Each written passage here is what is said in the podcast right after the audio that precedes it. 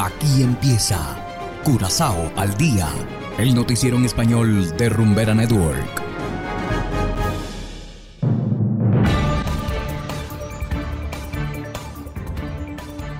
Muy buenas tardes, estimados oyentes de Rumbera Network 107.9 FM.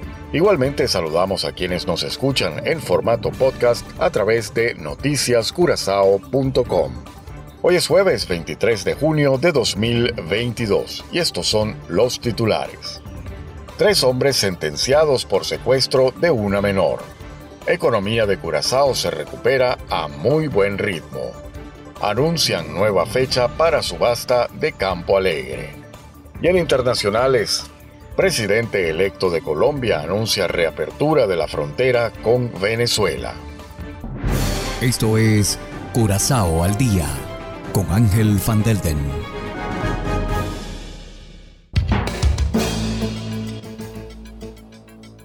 Empezamos con las noticias de interés local.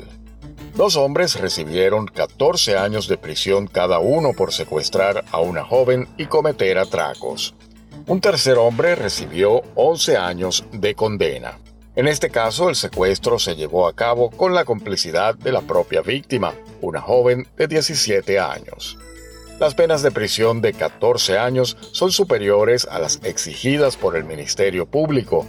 Sin embargo, el juez encontró que 12 años es muy poco. La familia de la joven secuestrada expresó una gran consternación por este incidente. Y continuando con las noticias locales, la economía de Curazao ha mostrado una recuperación considerable desde la segunda mitad del año pasado. La Junta de Supervisión Financiera, CFT, espera que la economía vuelva al nivel anterior al coronavirus entre 2022 y 2023. Según el regulador, Curazao debe usar este periodo para poner en orden estructuralmente el presupuesto. Al hacerlo debe prestar mucha atención a los costos. Los déficits presupuestarios se reducen en parte por la recaudación exitosa de impuestos. Sin embargo, según la CFT, los desafíos son grandes.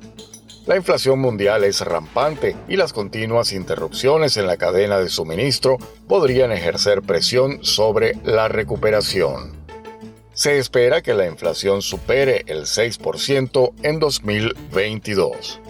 Y seguimos con las noticias se ha anunciado la nueva fecha de subasta de Campo Alegre.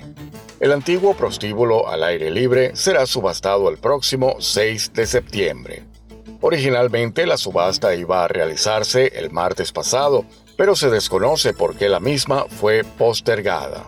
Los interesados tendrán que cumplir con varias condiciones. Una de ellas es, por ejemplo, una garantía bancaria. La oferta mínima es de 8.9 millones de florines. Y hacemos ahora una breve pausa y enseguida regresamos con más de Curazao al día. Hagan lo que hagan, pongan lo que pongan. No me llames que mi número cambié. Aquí la rumba tiene nombre.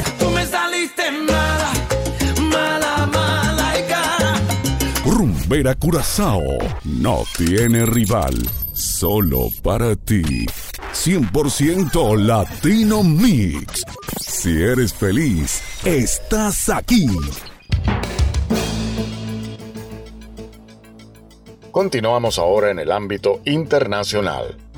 En Colombia, mientras comerciantes y analistas aplauden el anuncio del presidente electo de abrir la frontera con Venezuela, el gobierno de Duque se opone a la reactivación de las relaciones binacionales. Hacemos contacto con el corresponsal de La Voz de América, Manuel Arias Naranjo. Adelante. El anuncio del presidente electo de Colombia, Gustavo Petro, de reabrir las fronteras para el comercio a partir del 7 de agosto llenó de esperanza a los comerciantes de la zona, golpeados por la crisis binacional y la pandemia. Sí, que la abran porque todos necesitamos libre comercio. Sería una oportunidad para los comerciantes de aquí de, la zona. Se reactiva la economía aquí en la frontera. Por su parte, y consultado por La Voz de América, el ex canciller colombiano Julio Londoño Paredes dijo que el anuncio es el preámbulo de la reactivación de relaciones diplomáticas plenas entre los dos países. Es que dos países con 2.219 kilómetros de frontera, con dos millones y tantos de venezolanos en nuestro territorio, con una serie de personas de origen colombiano ubicadas en Venezuela, nos demos la espalda. Tiene que haber un contacto y un diálogo yo creo que eso va a redundar en beneficio especialmente de los habitantes de la frontera. Sin embargo, el mandatario saliente de Colombia, Iván Duque, quien ha reiterado que restablecer relaciones con el gobierno de Nicolás Maduro es un retroceso, exigió a Venezuela